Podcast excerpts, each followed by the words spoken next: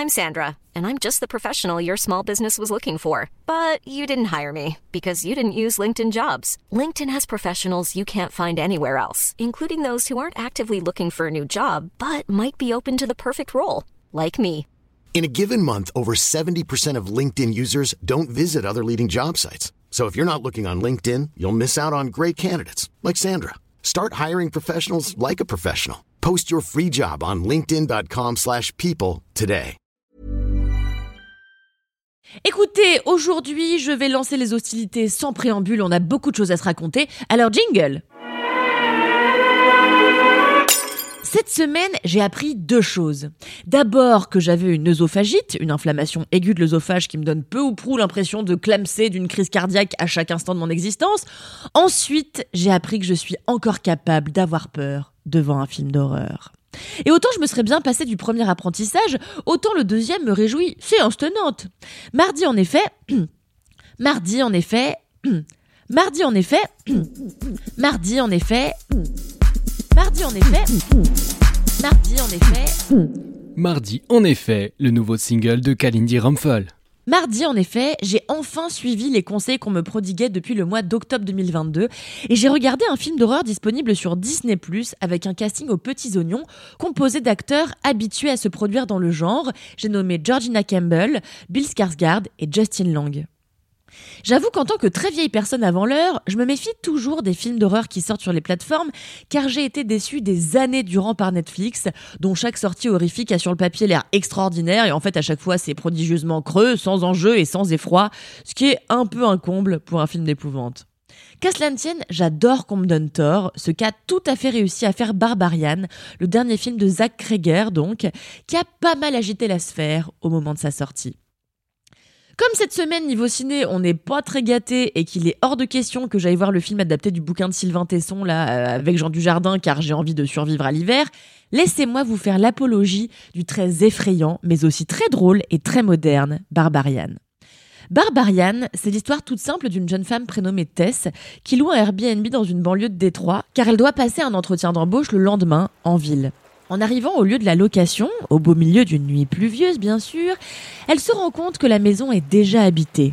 À l'intérieur, un homme, Keith, prétend qu'il a lui aussi réservé cette maison aux mêmes dates. Méfiante, Tess refuse l'invitation à partager la demeure au moins une nuit et veut partir à la recherche d'un hôtel. Mais étant donné qu'un congrès médical est en ville, bien sûr, les hôtels sont pleins à craquer et le quartier suffisamment malfamé pour ne pas qu'on ait envie d'y marcher des heures la nuit, seule en étant une femme. Tess décide donc de rester pour la nuit dans le Airbnb.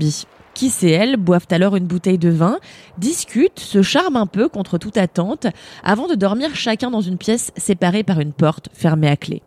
Le lendemain, alors que Kiss est en ville, Tess descend à la cave et y trouve une porte secrète menant dans un sous-sol labyrinthique.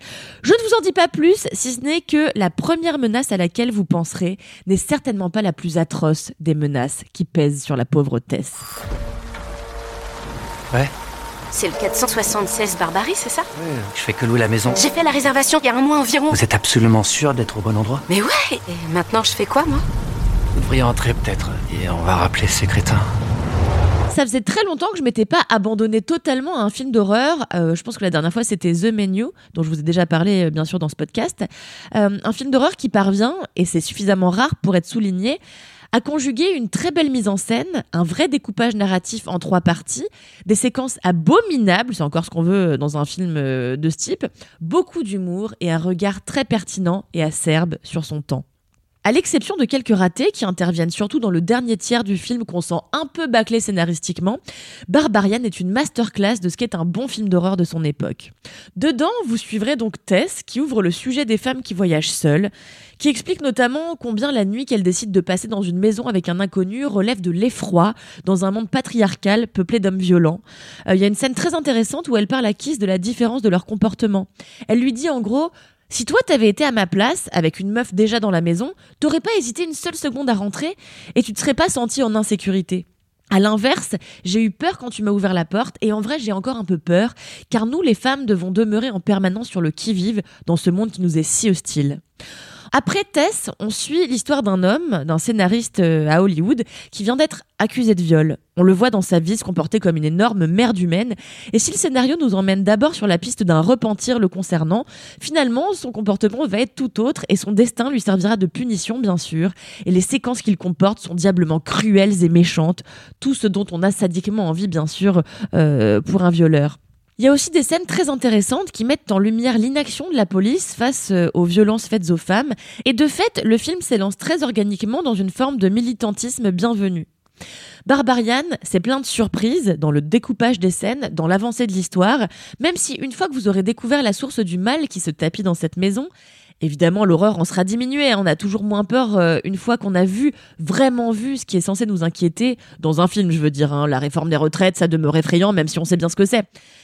Je veux rien vous spoiler, même si j'en meurs d'envie concernant la menace que représente ce séjour pour Tess.